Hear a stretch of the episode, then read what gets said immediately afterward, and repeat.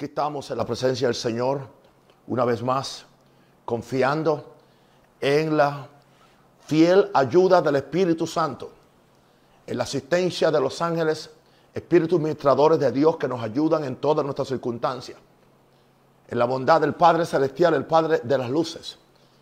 Venimos en el poder de la sangre y en el poder del nombre de Jesús. Padre, en el nombre de Jesús en esta noche, te doy las gracias que tú, en tu misericordia, en tu gracia, en tu amor, me hayas escogido a mí para una tarea que yo no he buscado, que yo no he deseado, que yo no quería hacer. Pero Padre Santo, yo soy tuyo. Tú, tú me llamaste con este propósito. Tú me llamaste para servirte. Tú me llamaste para ser un mensajero fiel de tu palabra. Todo el que habla debe hablar conforme a las palabras que Dios da. El que ministra, ministre conforme al poder que Dios da. Para que en todo Dios sea glorificado, Padre. Señor, tú sabes que cuando tú me hablaste en esta mañana acerca, Señor, de este tema, para mí era muy difícil. Señor, yo no quería hacerlo. Pero Padre, tú eres más fuerte que yo. Y tú me has llamado, oh Dios, como un hombre de Dios con una eh, una misión o comisión profética, oh Dios, para Panamá y para toda esta Latinoamérica. Aquí estoy en tus manos, oh Dios. Haz con un rosario lo que tú quieras, oh Dios. Yo no quiero hacer mi voluntad, sino tu voluntad solamente. Señor, el hacer tu voluntad, Señor, me ha agradado. Padre nuestro que estás en los cielos, santificado sea tu reino. Venga tu reino. Hágase tu voluntad como en los cielos, así también en la tierra. El pan nuestro de cada día, danoslo hoy. Y perdónanos nuestras deudas, como también nosotros perdonamos a nuestros deudores. No nos dejes caer en tentación, mas líbranos del mal. Porque tú eres el reino, el poder y la gloria por los siglos de los siglos. Amén. En esta mañana, muy temprano, mientras estaba buscando a Dios y estaba orando, y simplemente yo venía en esta mañana a tener un idilio o un romance con Jesús como me gusta tener por la mañana. No sabía que Dios tenía otra idea de darme una comisión para un tema que voy a tratar en esta, en esta noche. Y eso surgió de una frase que oí a las 5 y 35 de, de la mañana. Y la frase es la siguiente, lo que César te da, César te cobra. Entendamos que hablando de César ahí se refiere al Estado se refiere a cualquier gobierno, a cualquier nación. Y creo que se está refiriendo a la iglesia y a los que somos pastores, que si estamos dependiendo del Estado o del gobierno, lo que ellos nos dan siempre viene con algunas condiciones y eventualmente te lo van a cobrar. En esta noche, mis santos, vengo con temor y temblor. Soy un hombre respetuoso de la ley. ¿Por qué? Por mi posición como un hijo de Dios y también como un norteamericano, tenemos un, gran respeto a las autoridades que están siendo, que, que son las que gobiernan el mundo.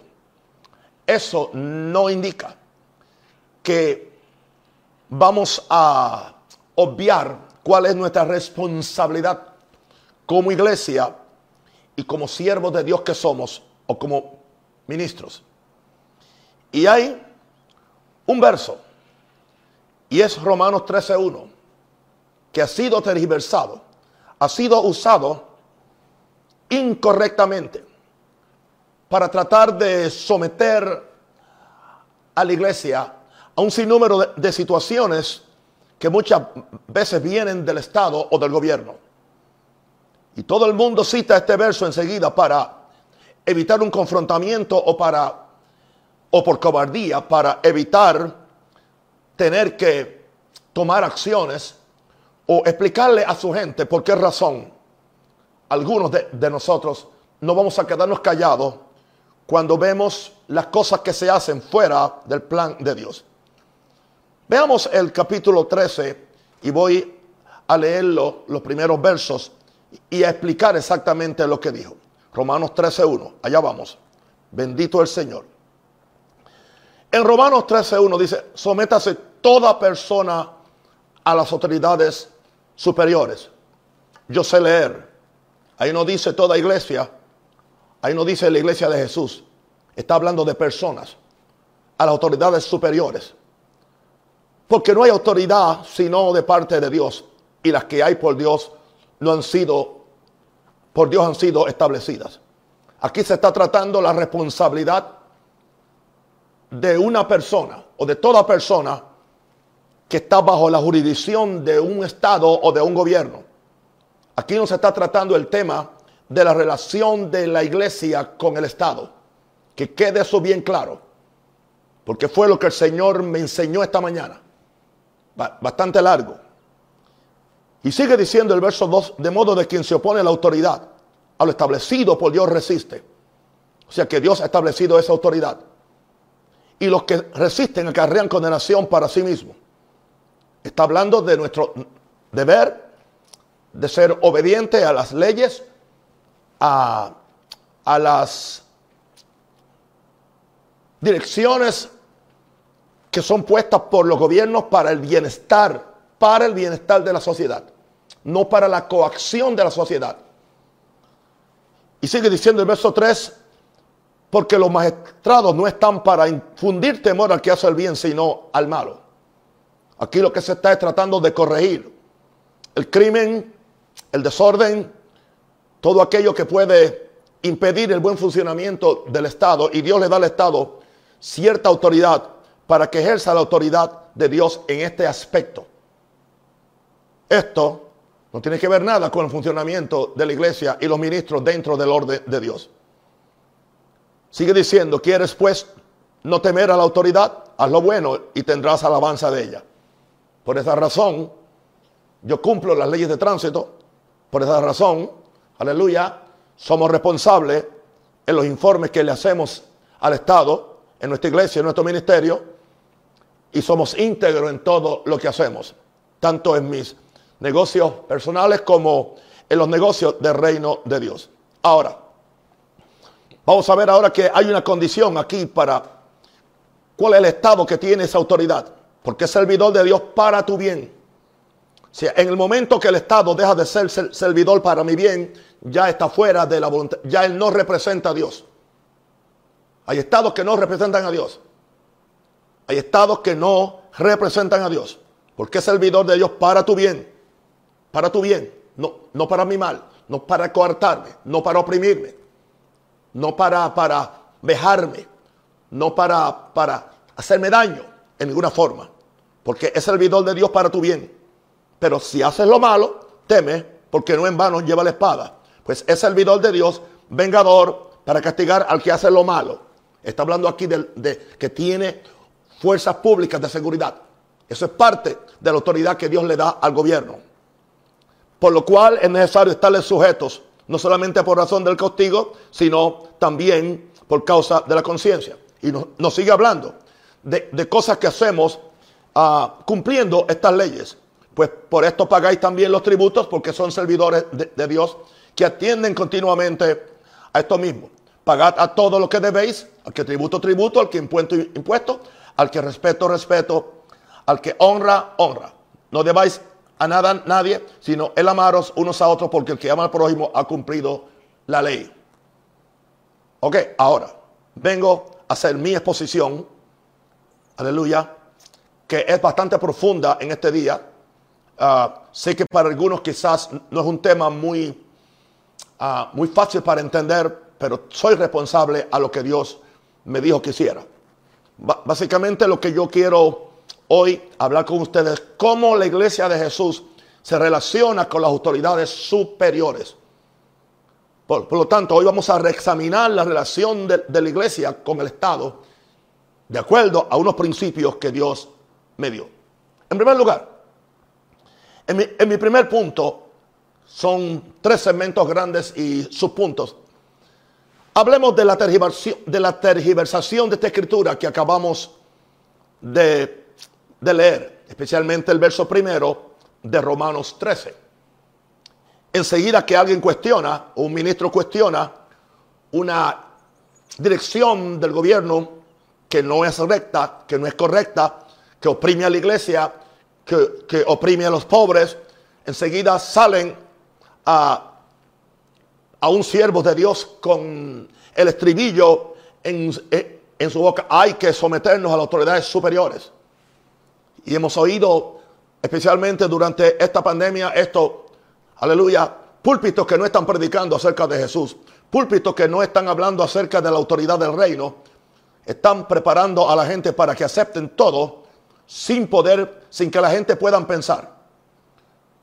Yo no sabía que en tiempos de pandemia perdemos la, libertad de expresión o perdemos la libertad de culto o perdemos la libertad de ser libres pensadores. Especialmente los que estamos en países democráticos como uno de ellos es Panamá.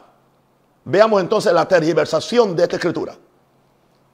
Bueno, cuando se tergiversa esta escritura, se le da al Estado una autoridad sobre la iglesia que Dios nunca se la ha delegado. Con todo respeto, ningún Estado democrático, autoritario, tiene, tiene ah, autoridad o poder de Dios para manejar, para eh, eh, eh, legislar cosas que afecten a la iglesia no tiene autoridad para impedirle a la iglesia que desarrolle el programa de Dios. Porque al fin de cuentas, Jehová Dios está por encima de, de Jesús. Jesús está por encima del Estado. Y decimos esto con mucho respeto. Y estoy dispuesto a las consecuencias que sean diciendo esto con toda, con toda claridad. Sigo explicando este primer punto de la tergiversación de esta escritura. Pablo dijo, sométase toda persona hablando de la relación de los, gobernados con el poder civil. Está hablando de toda persona. No está hablando de toda iglesia. Tampoco está hablando a los que estamos, o sea, yo como persona civil eh, tengo que someterme a aquello que tiene que ver con, con, con mis responsabilidades civiles como un ciudadano. Pero ya en mi responsabilidad profética y pastoral me cubren otras leyes que van por encima de las leyes del Estado, son las leyes del reino de Dios, con las cuales yo voy a operar y voy a obedecer. Y seré el hombre más cumplidor de las leyes de un país, siempre y cuando que no conflijan con, con la palabra de Dios. Ahora, Pablo nunca dijo en Romanos 13 que, que se someta a la iglesia y sus ministros a la dirección del Estado en todo lo que al Estado se le antoje. Simplemente porque se le antoja un funcionario del Estado, se le antoja una, a, una, a, un, a un ministro. Eh, y casi siempre los, los, que abusan del poder son los que no han sido elegidos, sino aquellos que le, que le llamamos la, la, burocracia, que son los, los, los que rodean a los oficiales que han sido, y muchas veces los oficiales que han sido eh, eh, elegidos por el pueblo se esconden tras la burocracia para que sea la burocracia la que lleve los golpes cuando las cosas no salgan bien. Así que, lo siento mucho, la iglesia no tiene que someterse a direcciones del Estado simplemente porque se le antoje algo. Ese es el problema cuando se gobierna por decreto y no por legislación, que es la forma, que es la forma correcta de, de gobernar un país. Hoy hay toda una iglesia y ministros que viven en temor ante el poder de los muchos tentáculos del Estado, porque el Estado tiene muchos tentáculos, tiene muchos tentáculos y no, no todos son buenos. Aleluya. Y se usa esta escritura que acabo de, de explicar como un estribillo para no resistir la intromisión ilegal del Estado en áreas donde no tiene autoridad. Hay áreas donde el Estado no tiene ninguna autoridad y yo no voy a someterme en áreas donde el Estado no tiene, el Estado no puede, no puede decirme qué yo voy a predicar o cómo voy a predicar o cómo voy a manejar mi iglesia. Es más, el Estado no puede decirme cómo yo voy a elegir, aleluya, la, la junta de directores de mi, de mi iglesia. ¿Por qué no se lo dicen a la iglesia católica? Aleluya. Que es una institución que es teocrática. Ahora, una cosa es la autoridad del Estado sobre los gobernados. Y admitimos eso. Y respetamos eso. Y creo que los cristianos somos los, los más que guardamos las leyes. Otra es su autoridad sobre la operación de la iglesia y del reino de Dios.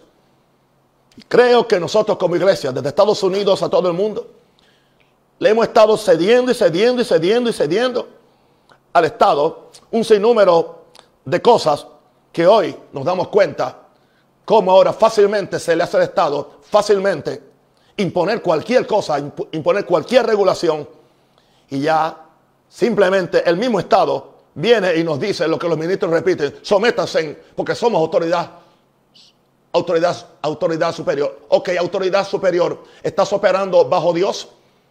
¿Estás amando a los pobres como Dios dice? ¿Estás respetando los derechos de tus ciudadanos como Dios dice? ¿Estás gobernando para el bien del pueblo o para el bien de los bolsillos de, los políticos o los, que, o los que gobiernan? Ahora, escúchame bien Estado y escúchame bien pastores. El Estado, ningún Estado, no tiene autoridad para regular a su iglesia, a la iglesia y sus pastores en el ejercicio bíblico y responsable de su operación como casa de Dios y puerta del cielo. Yo no estoy abogando por el desorden, yo, no estoy abogando por la rebelión. Tampoco soy un subversivo o un guerrillero evangélico, no. Soy un cumplidor de toda la ley. Siempre y cuando que no toquen, que no toquen el área donde tiene que ver con la autoridad que solamente Jesucristo tiene sobre su iglesia. Porque la iglesia es de Jesús, no es del Estado. Aleluya. Es de Jesús. El Estado no tiene autoridad para regular a la iglesia y sus pastores en el ejercicio bíblico, responsable de su operación como casa de Dios y puerta del cielo. Ahora, ¿para qué entonces nos sirve la garantía de la libertad de culto de la constitución de la mayoría de los países democráticos? ¿O es simplemente una pantalla para hacernos creer que somos libres cuando estamos siendo maniatados por el gobierno, por el Estado o por la burocracia del Estado que no fue elegida por el pueblo. Esto es para que pensemos, aleluya, para que usemos esta cosa para pensar y no simplemente para, para, para que nos que nos crezca el cabello o para ponernos una gorra o un sombrero. Dios nos dio mente para que pensemos y, y seamos pensadores que sean libres. Yo no quiero que tú pienses esto porque yo te lo estoy diciendo. Estoy abierto al, al, al a, a, ¿cómo es? Al diálogo, a respetar la opinión tuya. Pero ¿por qué no escuchas la opinión que yo tengo y lo que yo sentí que Dios me manifestó en esta mañana? Por cierto, esto yo no lo tenía escrito en ningún lugar.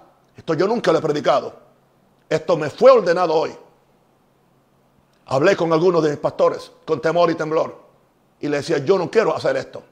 Pero alguien me dijo, oh papá, hoy, cuando yo me levanté, en dos horas estuve orando por usted. Y le estuve pidiendo a Dios y diciéndole que, que, mi Padre Espiritual oiga a Dios y que él pueda entender lo que Dios le está diciendo y que sea responsable y no tenga miedo ni sea amedrente para predicar lo que Dios le dice. Exactamente la lucha que yo tenía. Así que estoy en lo en, en buen terreno porque estoy en la voluntad del Señor. Ahora, en mi segundo segmento tengo una pregunta. ¿Qué nos dice la historia acerca de esto? Yo estoy debatiendo el asunto este que, que nos, nos sometamos a las autoridades eh, superiores totalmente.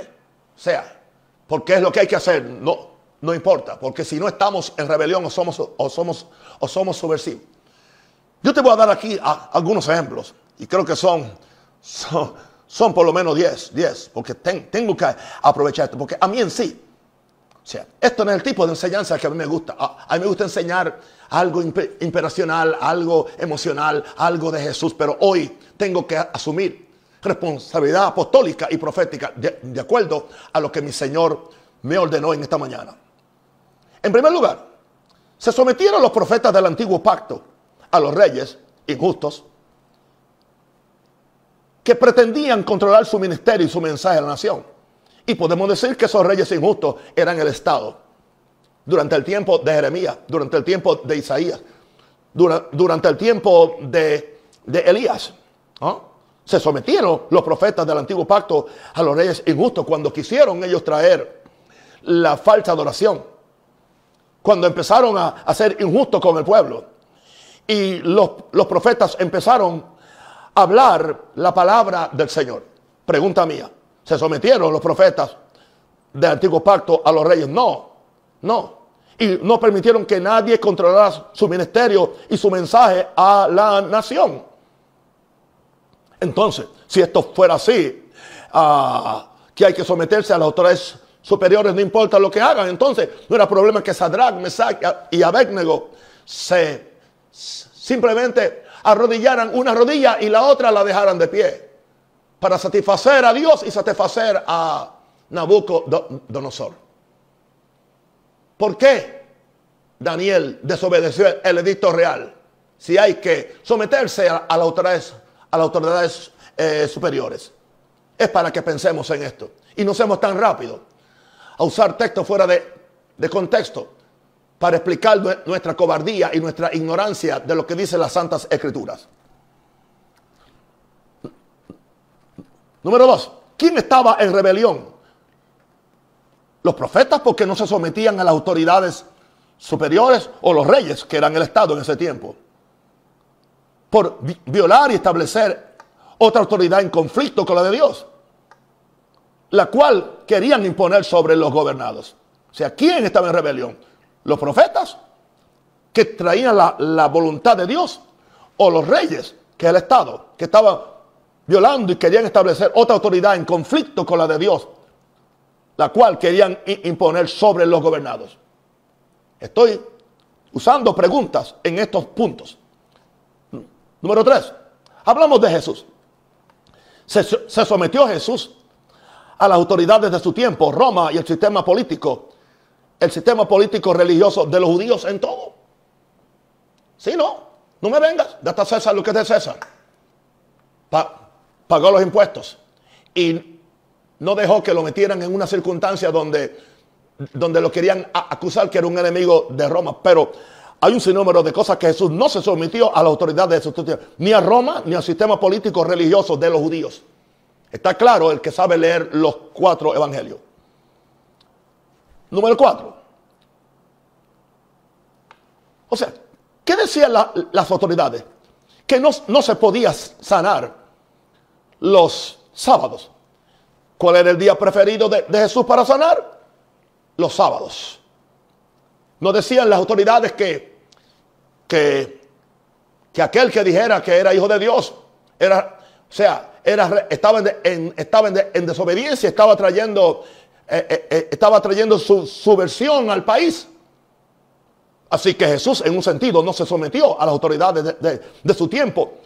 En lo que se refiere a, a, su mensaje y a la responsabilidad de lo que Dios le dijo que él hiciera en el reino de Dios. Otra pregunta número cuatro. ¿No fue Jesús crucificado por los, por los judíos? Por los judíos. ¿Por qué? Por no someterse a las interpretaciones de autoridad que ellos tenían acerca de Dios. Recuerdan que los judíos eran el Estado, básicamente, juntamente con Herodes. Los fariseos, aleluya, los sacerdotes eran, eran la clase gobernante. No fue Jesús crucificado por los judíos por no, por no someterse a las interpretaciones de autoridad que ellos tenían acerca de Dios. Explico.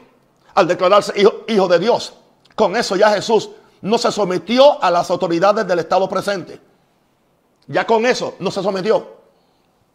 Para Roma, el Dios era César. Para los judíos, solo Jehová era Dios. Lo cual no permitía que alguien se rebelara y dijera que era hijo de Dios.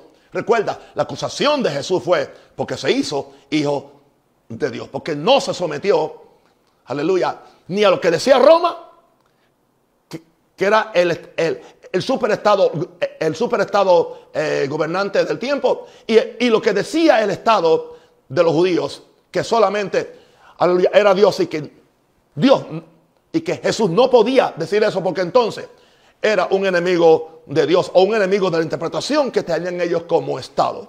Jesús no permitió que la interpretación del Estado, lo que dijera Roma o lo que dijeran los fariseos, ah, frustrara su plan de traer el reino de Dios a la tierra.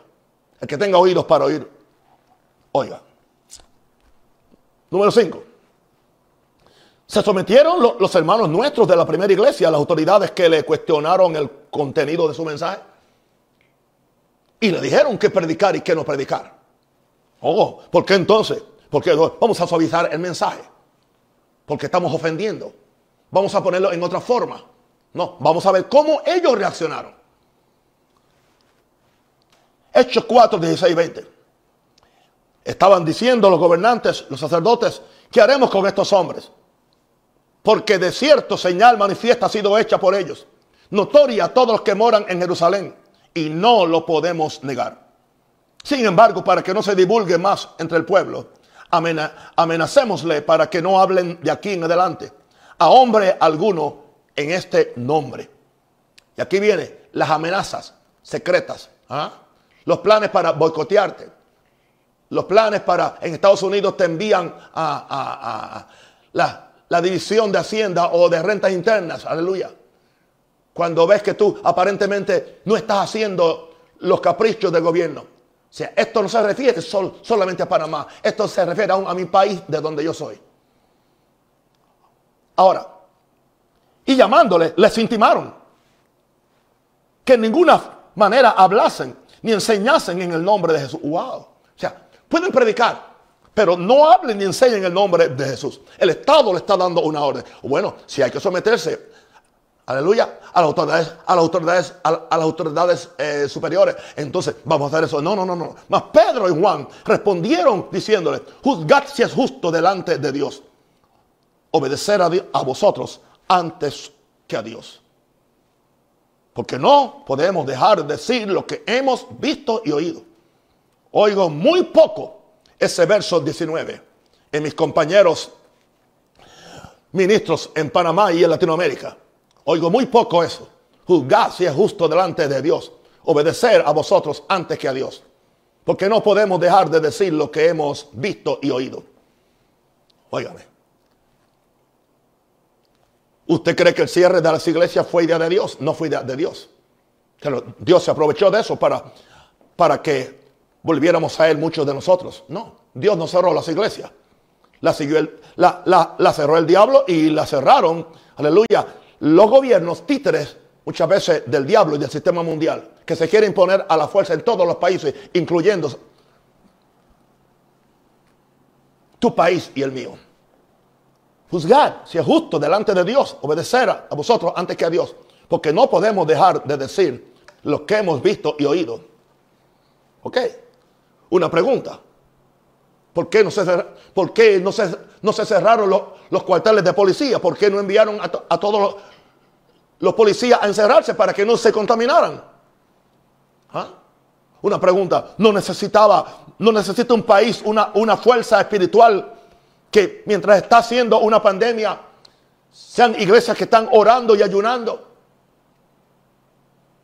para que Dios tenga misericordia. No.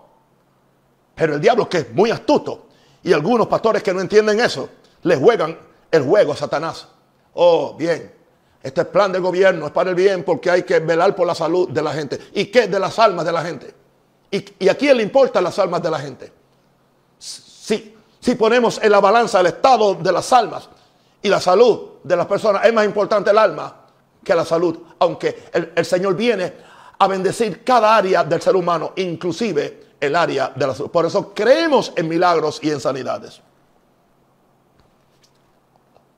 Ahora, seis, otra pregunta.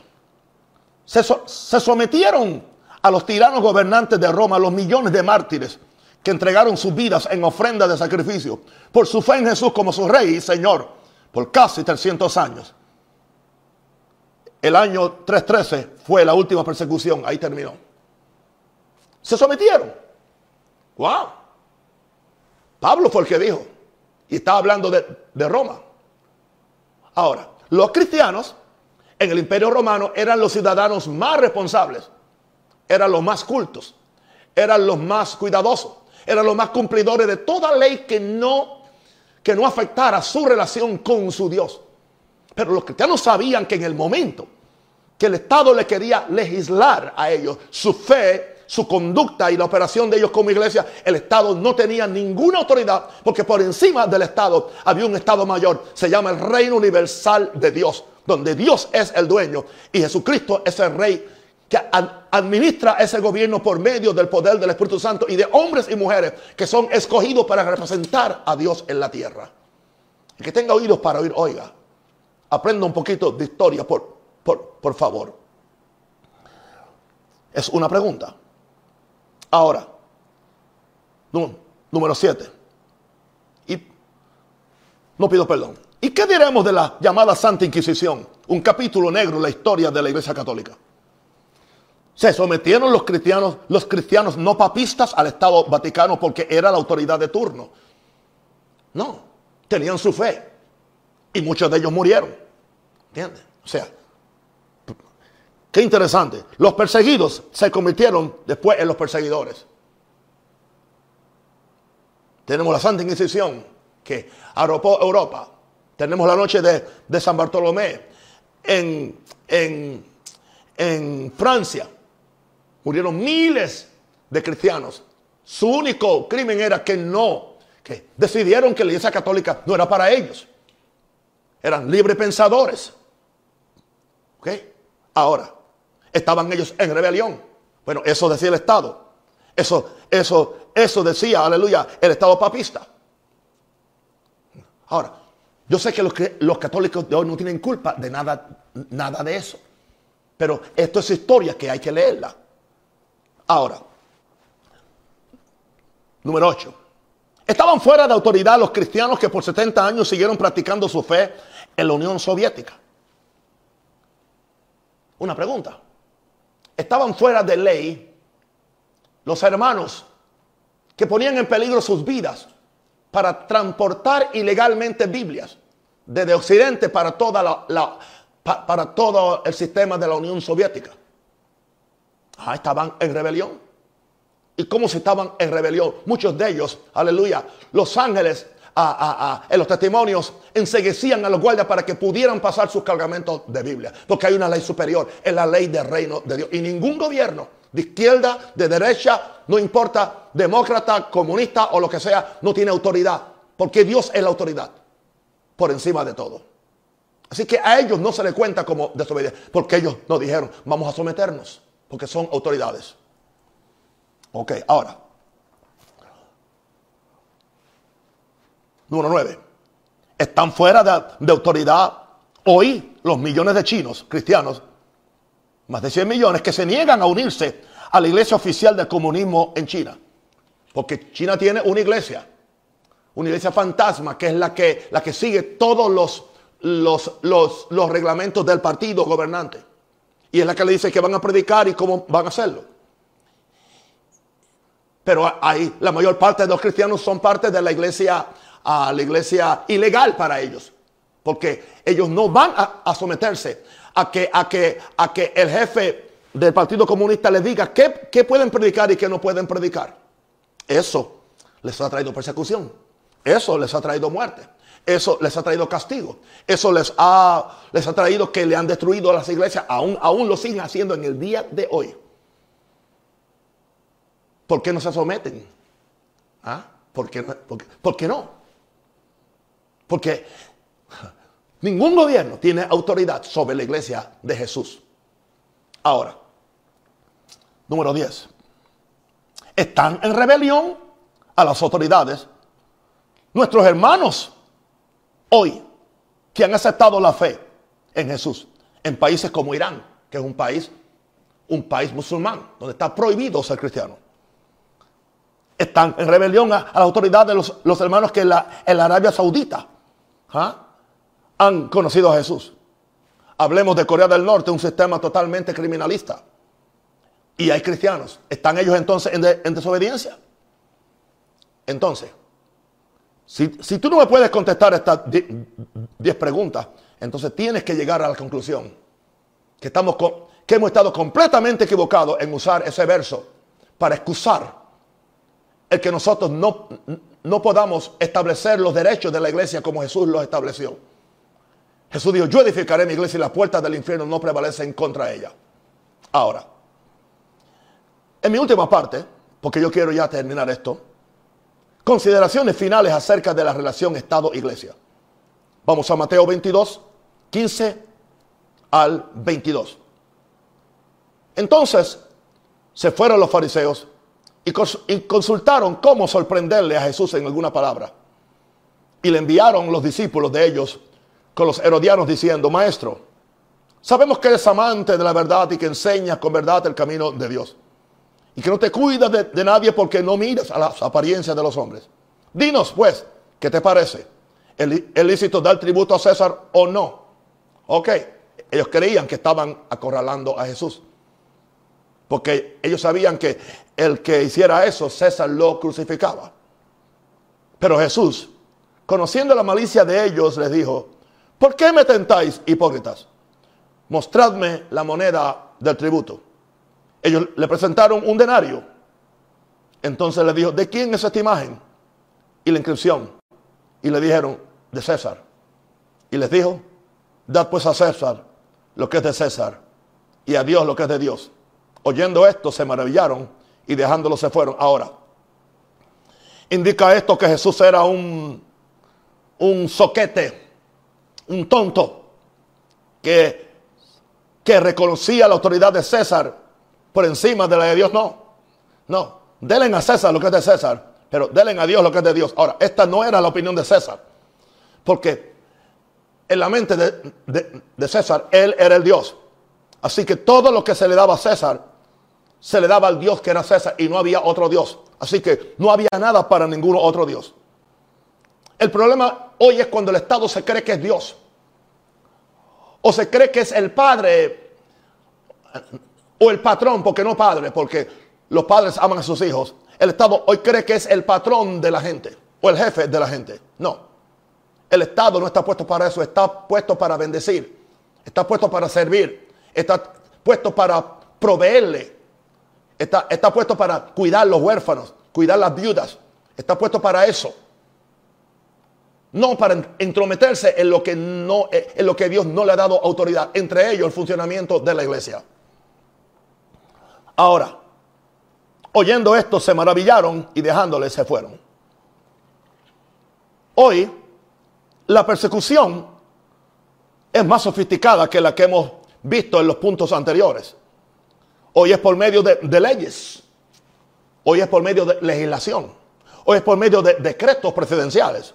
Hoy es por medio de ordenanzas municipales. Que dicen que tú no puedes pararte en una esquina con un micrófono a anunciar a Jesús. A menos que pidas un permiso. Eso es ilegal. Tú no tienes que pedir un permiso para hablar de Jesús. Siempre y cuando que tú no interrumpas el tráfico, siempre y cuando que tú no interrumpas el libre acceso. ¿Entiendes? Siempre y cuando que tú no te pares en un lugar a, entorpecer el, negocio de otra persona porque es propiedad privada. Pero si, si estás en una vía pública, tú eres libre para hacerlo. Todavía, gloria a Dios que en Panamá tenemos bastantes libertades en este asunto, pero eso es lo próximo que viene siempre. ¿Ustedes creen que los, los estados están o aprovecharon esta pandemia, les vino como anillo al, como anillo al dedo? Porque les, les hacía falta para hacer cosas que querían hacer, pero no se atrevían a hacerlas. Tanto en Estados Unidos, como en Venezuela, como en Panamá, como en Colombia, como en todos los países. He dicho. Ahora, hoy la persecución es, más, es más sofisticada por medio de leyes, decretos, ordenanzas se nos usa, claro, el Estado nos usa, llevo aquí siete años, cuando le conviene nuestra estructura y nuestro personal para hacer cosas que benefician al Estado. Le hemos servido al Estado por siete años. Aleluya. Hemos gastado miles de dólares sirviendo al Estado. El Estado nunca nos ha dado ni un, ni un balboa, como dicen aquí, o ni un Martinelli, que es esa, esa monedita de un, de un dólar o de un balboa, como dicen aquí. Oh, mientras nosotros le estamos dando al Estado, todo está bien, todo está bien, denos a nosotros. Aleluya. Quieres nuestro evangelio cambia para que vayamos, aleluya. Cuando no pueden controlar los niños, aleluya, que se están, que, que, se están eh, eh, eh, sacando la sangre de, las venas, vengan, traigan, el evangelio cambia porque no sabemos qué hacer con, con estos niños. Y no tenemos ningún problema en hacerlo porque no lo hacemos por el Estado, lo hacemos por los niños. Aleluya. Cuando han habido situaciones donde ha habido un gran problema en una cárcel, nosotros hemos llevado, aleluya, hasta, hasta, hasta nuestra agua. El agua hemos llegado porque ni el Estado le llevó agua. ¿Ok? Así que yo entiendo el juego cuál es. Se nos usa cuando el Estado le conviene nuestra estructura y nuestro personal para hacer cosas que benefician al Estado. Señores, les dimos nuestros templos, uno de ellos por seis meses, ¿entiende? Para educar a muchachos de las pandillas. Ahora, el Estado sabe, el Estado sabe ya que puede imponer lo que le venga en gana, porque sabe que hay muchos ministros.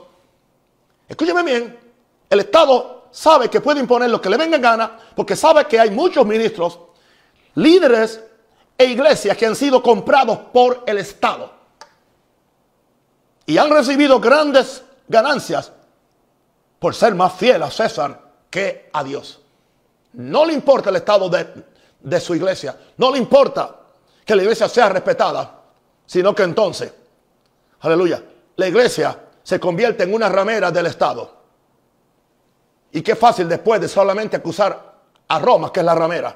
Pero toda iglesia que hace esto, que hace concubinato con el Estado, o cualquier, cualquier apóstol o pastor que hace este tipo de concubinato, es una ramera. Y he escogido las palabras, porque quisiera usar la palabra eh, más fuerte, pero tengo bastante educación que mi mamá me enseñó. Voy a repetir esto. El Estado sabe que puede imponer lo que le venga en gana porque sabe que hay muchos ministros, líderes, iglesias que han sido comprados por el Estado y han recibido grandes ganancias por ser más fiel a César que a Dios. Ahora, ¿cuál es el problema hoy? Hoy se le está dando a César lo que es de Dios. Y se deja que sea César quien determine lo que se le puede dar a Dios. Yo lo siento. A mí César no me dice lo que yo le voy a dar a Dios. Yo le voy a dar a Dios lo que Dios me diga que yo le dé. Y lo que yo decida con mi conciencia, porque soy un ser libre. Dios me hizo libre. Y la iglesia es libre. Respetaremos todas las reglas. Todo. Y honraremos, honramos a nuestras autoridades. Oramos por ellos, como dice la Biblia. Pero no nos vamos a someter ciegamente. ¿Entiendes? No por lo que está pasando, por lo que puede pasar y lo que va a venir, porque estoy hablando proféticamente ahora. Ahora, repito eso, hoy se le está dando a César lo que es de Dios y se deja que sea César quien determine lo que se le puede dar a Dios. Ahora voy a tratar de algo que me puede traer problemas. Estoy listo.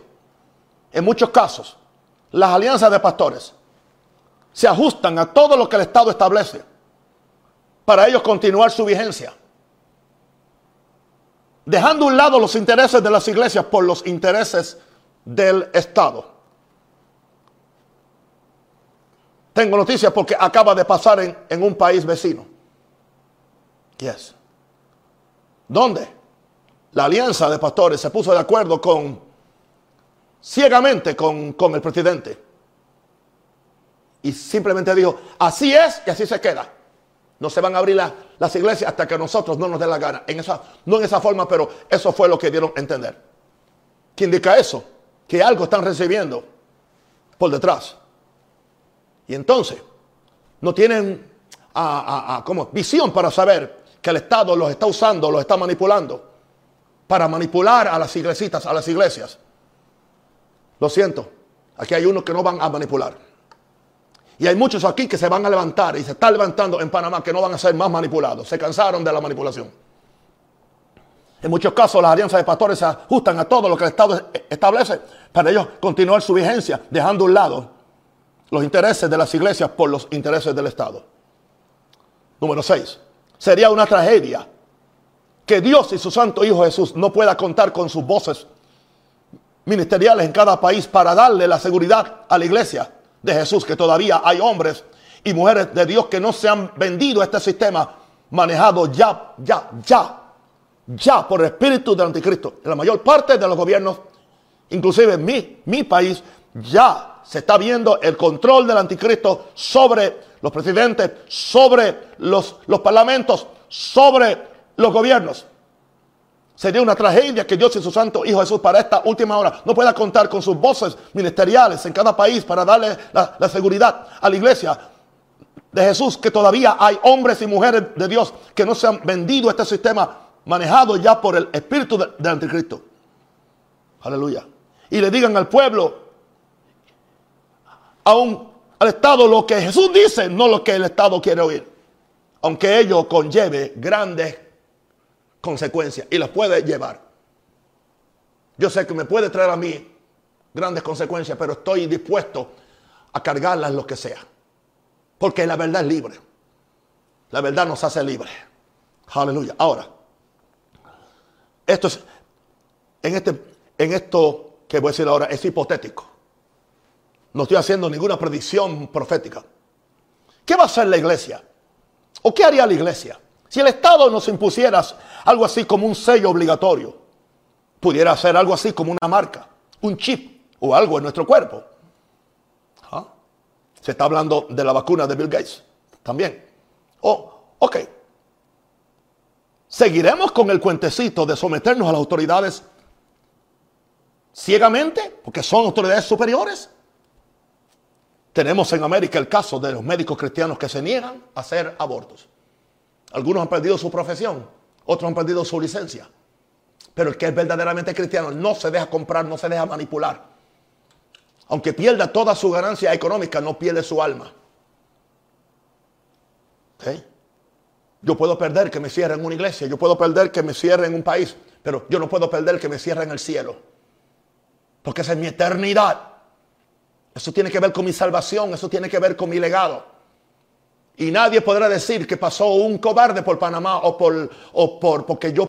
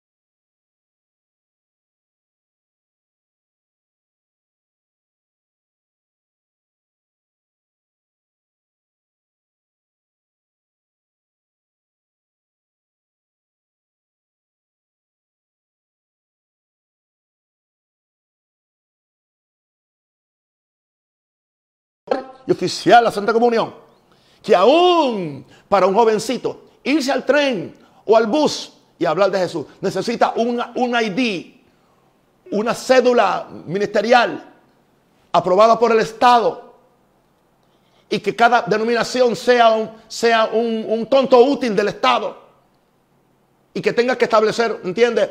Una, una, una, una institución donde si nadie y que y y que, menos que alguien haya ido a, cierta escuela ministerial no puede ser ministro en el país. No creas que eso no es posible. Eso ya está pasando en algunos lugares. Despierta Panamá. Despierten pastores.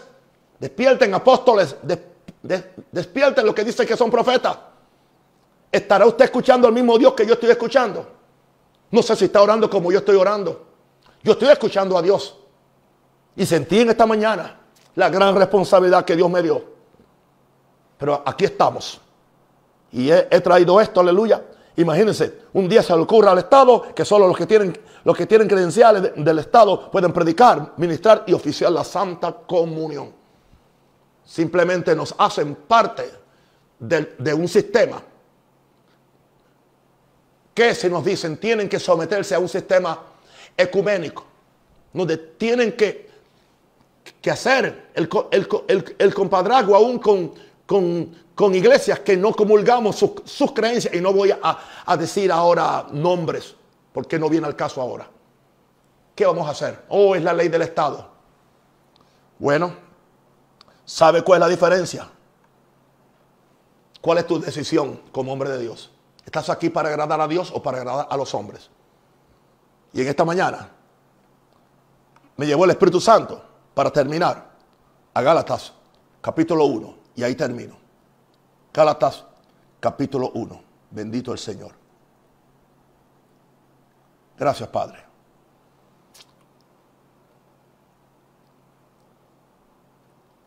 Verso 10.